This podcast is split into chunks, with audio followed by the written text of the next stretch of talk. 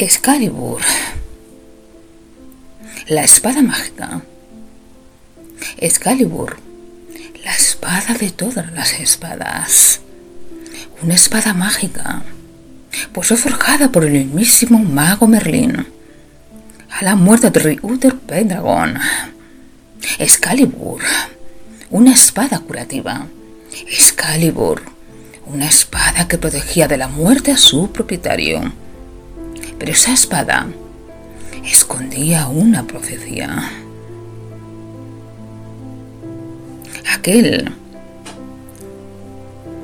que consiguiese liberar la espada de la roca donde el mago Merlin la había cruzado sería el rey de Inglaterra.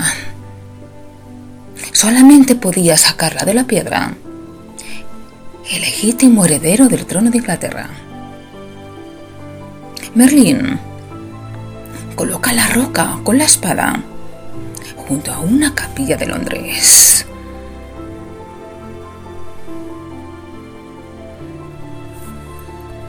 El rey Uther tuvo con su esposa un hijo, un varón, al que llamó Arturo. Pero el niño se queda sin madre al poco de nacer. El rey entra en una profunda depresión y se ve incapaz de cuidar al bebé. Entonces recurre a su amigo el mago Merlín para que se encargue de su educación.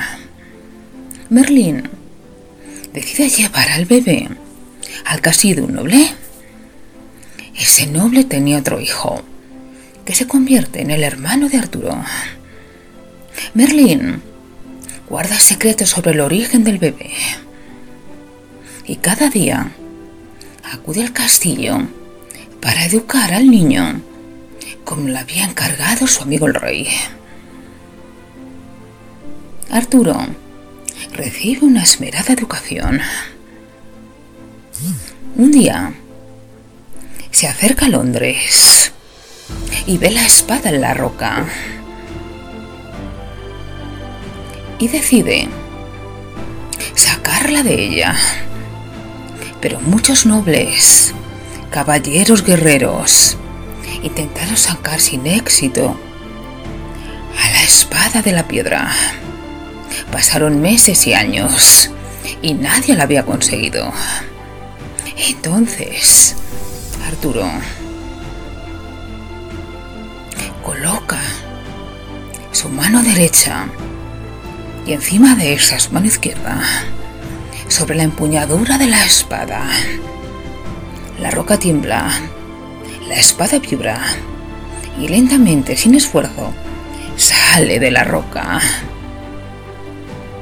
Excalibur brilla a la luz del sol. Todos se arrodillan.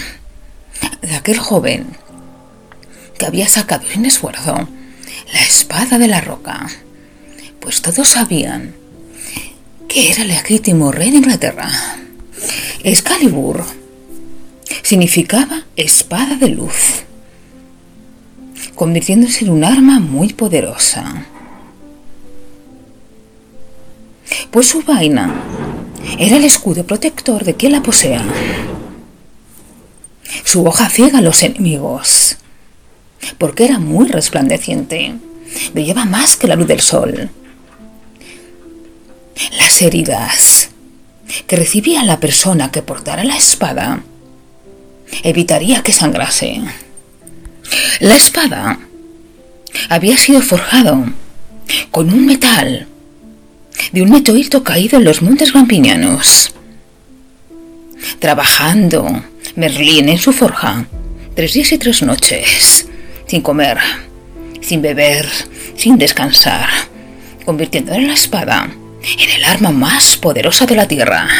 Merlin aconseja al nuevo rey de Inglaterra, Arturo, al que había criado y educado, que tuviese cuidado con una mujer